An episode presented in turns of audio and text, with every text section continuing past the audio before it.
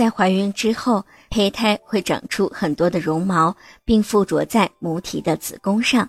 胎儿通过这些绒毛与母体进行物质交换，以获取氧气和营养以及新陈代谢。然而，在某些因素的影响下，绒毛渐质会发生水肿，绒毛基质微血管消失，绒毛变成大小不一的水泡。这些水泡相连在一起，形状类似于葡萄，因此称之为葡萄胎。年龄大于四十岁的孕妇，葡萄胎发生率是年轻女性的十倍。